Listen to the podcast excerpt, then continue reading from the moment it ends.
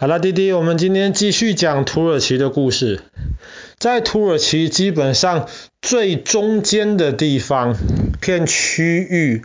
叫做卡帕多奇亚。卡帕多奇亚可以说是土耳其除了伊斯坦堡之外，爸爸最想去拜访的地方。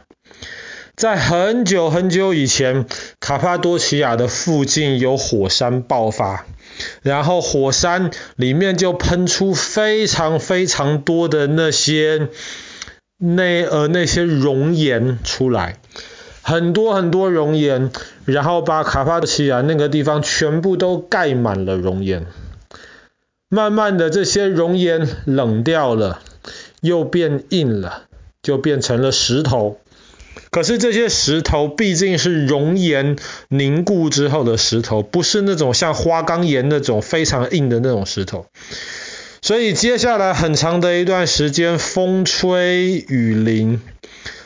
这些石头就慢慢的被大自然雕刻出了一些特别的形状。那么，如果今天我们到卡帕多奇亚去看的的话呢，其实也会看到另一种很典型的克斯特的地形。你就会看到在地上一根一根的，看起来像是高楼大厦，其实不是高楼大厦，这一些就是被大自然切割完的石头，像一根一根柱子这样子的立起来。卡帕多奇亚，然后在很久很久以前呢、其实这个地方就有人住。后来呢，在亚历山大大帝往东边去征服世界的时候呢，卡帕多奇亚有点远。然后当时卡帕多奇亚的这个领导人其实也很聪明，他就决定投降亚历山大。所以卡帕多奇亚这个地方其实一直没有受到太多的供给。后来当罗马帝国起来的时候，卡帕多奇亚又变成了罗马帝国的一个省，所以基本上也是保持着一个比较安全的一个情况。可是后来当基督教开始兴起的时候呢，在罗马帝国一开始，政府是非常反对基督教，要把基督徒抓起来。所以那个时候就有很多的基督徒就逃到卡帕多奇亚这个很偏远的地方，然后在那一根一根的柱子中间就开始挖洞，就躲在这些山洞里面去躲避这些罗马帝国的追兵。后来我们知道基督教变成罗马帝国的国教了，可是过了几百年之后呢，穆斯林又兴起了，所以当时在卡帕多奇亚这些地方的很多的基督徒呢，又逃到了这些山里面去，这些石柱里面去，就是为了躲避这些穆斯林的攻击。可是因为这个地方毕竟远，所以接接下来很长的一时间之内，大家都忘记了卡帕多奇亚这个地方，大家只知道这个地方很远，有一些很特别的石柱，石柱上面有一些山洞，就这样子而已。直到几十年前，在几十年前，卡帕多奇亚有一户人家，他们家已经住在那边很久很久的时间了。他们有一天决定要稍微整修一下自己的地下室。结果他们在整修的时候发现，哎，这个地下室的这个墙壁敲起来声音一样。你知道，如果墙壁背后是实心的，敲下去那个声音就闷闷的；如果墙壁后面是空心的，敲下去这个声音就很清脆。结果他就发现这个墙壁背后可能是空的，他当时就好奇，就把这个墙壁挖开来，他就发现。天呐，自己家里地下室的墙壁后面竟然有山洞。在差不多的时间，卡帕多奇亚的另一边有一个农夫。那个农夫呢，他就在种玉米，种啊种啊，他就常常每天给玉米浇水，可是他就发现他的玉米还是长不好，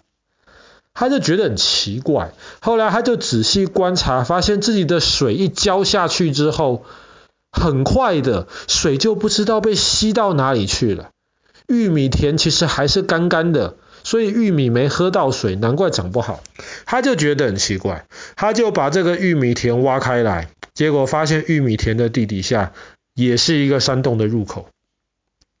两个不同的人，一个在自己家的那个地下室的墙壁背后，一个在玉米田的地底下，他们就打开了一个新的世界。他们就沿着这些洞口继续往里面去挖，继续往里面探险。他们就发现，天哪！卡帕多奇亚这个地方并不是只有这些石柱上面有一些洞，有一些可以让人家居住的地方。在卡帕多奇亚的这个地底下面，原来还有地下城市。爸爸说的不是之前像乌克兰那个奥德萨的那个地下城市而已哦。不是奥德萨，基辅，不是基辅的地下城市而已。爸爸说的这个地下城市是非常完整、非常大规模。后来考古学家挖呀挖呀挖呀，发现有好几个地下城市，其中有一些中间还有连起来。这些地下城市最深的是在地下十八层，十八层。你可以想象十八层的高楼大厦这样子建在地底下，而且呢，在下面的这个地下城市是可以住至少两三万人的，而且这个地下城市跟基辅的这个地下隧道不一样，基辅的地下隧道主要是上面在打仗，下面的人逃难。在卡帕多奇亚的这个地下城市，他们发现地下城市里面除了有让人家居住的地方、让人家睡觉的地方之外，下面还有教堂，下面还有酿酒的地方，下面还有他们的娱乐中心。甚至在这些地下城市里面，最怕的就是没有空气跟没有水。他们沿着地下城市不断的探险，发现当时建设这些地下城市非常的巧妙。这些地下城市都有几百根或是更多根的通风管，接到地上隐秘的地方。然后还有一些地方是接到这个地下水，所以在地下城市里面基本上不用担心水。而且基本上是真的可以住在里面，定居在里面，因为在这个地下城市里面还有娱乐的设施。而且这很多的地下城市里面还有一些是防御性质比较重的。他们就发现，在特别的一个地下城市里面呢，它每一层跟每一层中间，既然还是可以讲话，对方能够透过某些方法听得到声音的。楼上跟楼下是可以讲话的，所以你可以想象，当敌人进攻的时候，上面防守的士兵就赶快告诉楼下的那些家人朋友们说：“你们赶快躲到更安全的地方去。”而且有些地下城市的那些入口上面，其实都会有一些小洞。这些小洞是干什么的呢？因为地底下的空间其实是比较狭窄的。毕竟要通过隧道来进入，所以在那些小洞，后来考古学家就在想，里面防守的人可能可以把一些热水甚至热油从这个小洞里面倒出来，能够来抵挡这些攻击的这些士兵们。所以这个地下城市其实是设备非常非常齐全的。现在卡帕多奇亚的这个地下城市有一些是有开放的。比方说，像有一个最大规模的地下城市，它至少有十层，那么上面四层其实是有开放的，很多观光客会到里面去参观，在里面爬上爬下，有些地方很窄，可是有，比方说可能是当时住在里面的人，他们聚会、开会的地方，那里就非常非常的宽敞。那么有些地下城市现在其实还有居民每天住在那下面。因为那个地方毕竟天气很热又很干燥，那么其实住在地底下，相对温度还是湿度，其实感觉起来都要舒服得多。那么有很多地下城市没有完全开放，所以基本上如果要去，一定要跟着导游才能够进去。因为如果不跟导游，然后到下面去，不好好照着那个方向的那个指示啊，到处乱跑的话，那么真的有可能迷路，迷到哪里都不知道。因为毕竟那个地城市的规模实在是太大了，很多地方现在连考古学家都还不完全的知道里面的这个路线到底是什么样的情形。所以卡帕多奇亚这个地方其实非常吸引人啊！你从地面上看，那么是一根一根大自然造出来的这个石柱。很多人会选择搭热气球，热气球从天空上面看。